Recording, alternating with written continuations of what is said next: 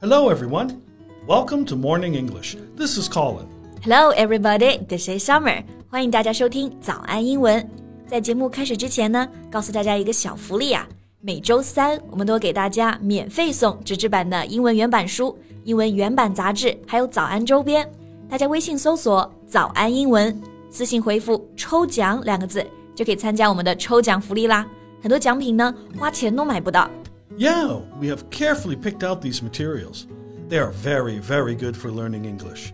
If you can persist in reading one book, you will surely be able to speak English at a higher level. So go to the WeChat official account for the lottery right now. Good luck to all of you. Okay, so Colin, do you often watch short videos on Douyin or TikTok? Never. I find it uh, difficult. Uh, well, okay, not difficult, but time consuming to find anything decent. Yeah, that's good. 没错，这个评价很好哦。我也觉得，就是在抖音上呢，找到真正有信息量的视频，真的很花时间。这个花时间就可以用到这个单词啊，time consuming. It consumes a lot of your time.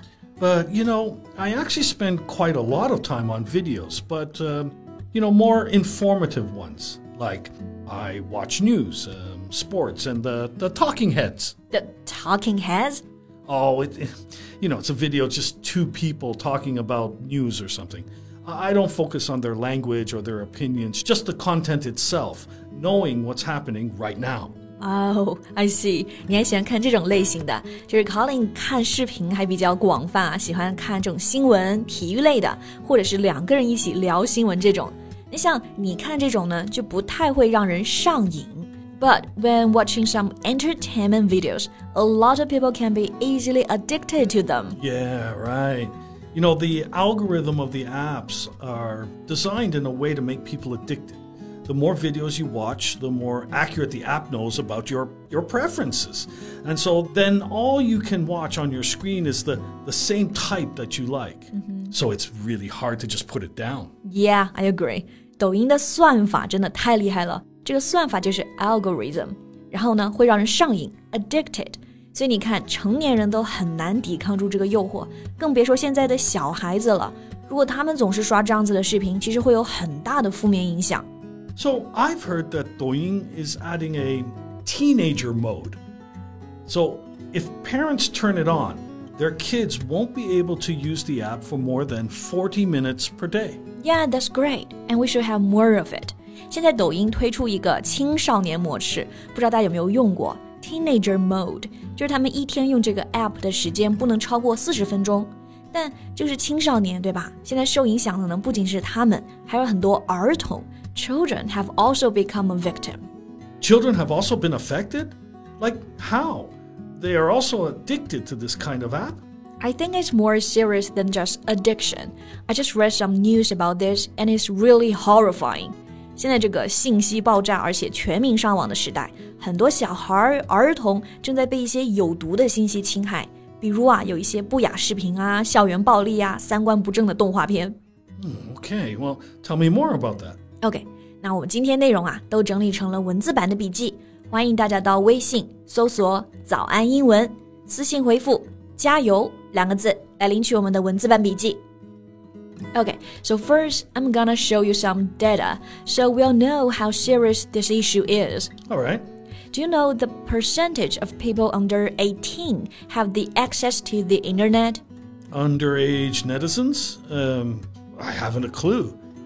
But let's say a rough guess, maybe half of them can use the internet. OK，大家也可以猜一猜啊，就是未成年人的网络普及率是多少？Colin 刚刚猜是 half of them，就是百分之五十。其实呢，据统计，这个数据可能达到了 ninety three point seven percent，百分之九十三点七。okay, so uh, most of the kids and teenagers have access to well all information online. Mm -hmm. well, okay, that can be a concern for parents because the kids are very likely to click on quite inappropriate content. Exactly. 每天这么多小孩在上网，就难免会遇到不良信息。那这种不良的内容啊，我们就可以用到这个表达 inappropriate content。When talking about the topic of internet safety for children, we actually use this word a lot inappropriate. For example, we can say a lot of content online is inappropriate for small children. Right. And do you know that 31% of underage netizens have at least once been exposed to this inappropriate content? Well, that's one third of them. Wow, that number is truly appalling. Yeah, right. 就差不多三分之一的未成年人网民呢，都报道过，就有数据统计啊，在上网中接触过不良信息，是不是还是比较震惊的？那这里的未成年人网民，我们就可以说 underage netizen。 underage 就是低于法定年龄的，比如说未成年人饮酒 underage drinking。Okay, to take a closer look at the topic, I think we can talk about what sort of inappropriate content a child might see. So parents can be more prepared when protecting their child from them. Good idea.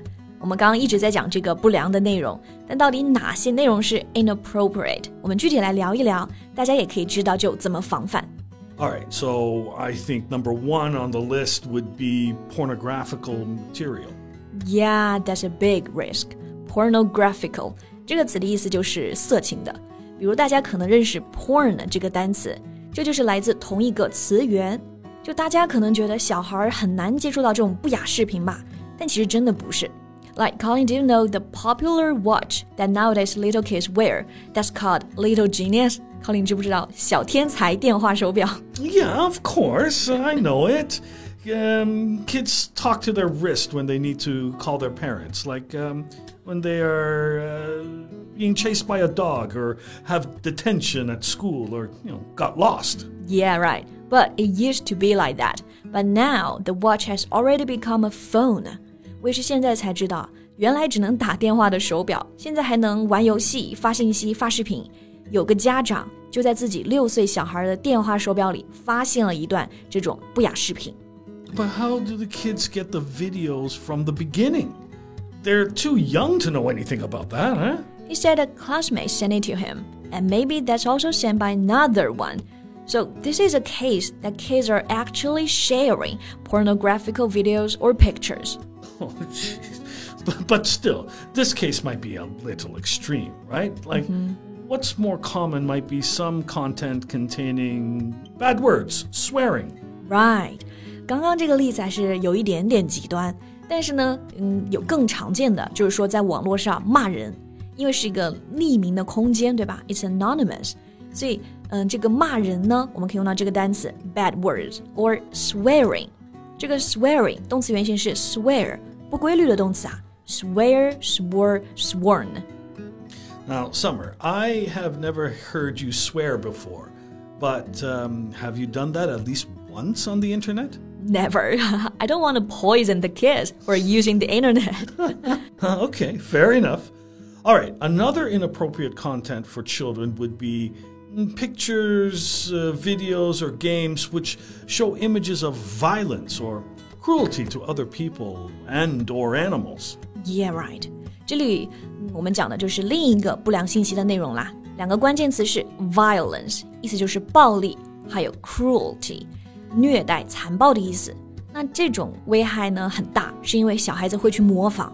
Yeah, when exposed to repeated violent or cruel behavior, kids might start to imitate them without even realizing it. They're likely to uh, bully a classmate at school, treat animals badly, or even do harm to themselves. Yeah, that's horrible.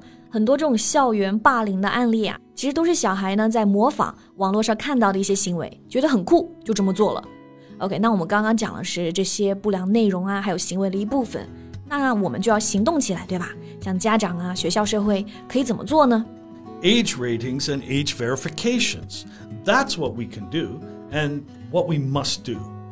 We work out whether a piece of content is suitable for the child. Right. Age rating 就是年龄分级，age verification 就是年龄的核对核实，而且不仅仅是家长要监督啊，网络平台呢也要负责从源头上对内容进行分级。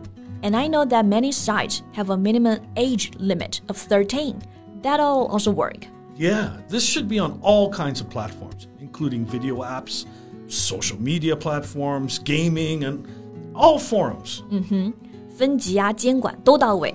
然后父母呢再高效的来陪伴，不让这种不法分子有机可乘，让小孩有个健康美好的童年吧。 That's right. All right, I think that's all the time we have for today. All right，那我们最后再提醒一下大家，今天的所有内容呢，也都整理成了文字版的笔记，欢迎大家到微信搜索“早安英文”， 私信回复“加油”两个字来领取我们的文字版笔记。 Thanks for listening, everyone. This is Colin. This is Summer. See you next time. Bye.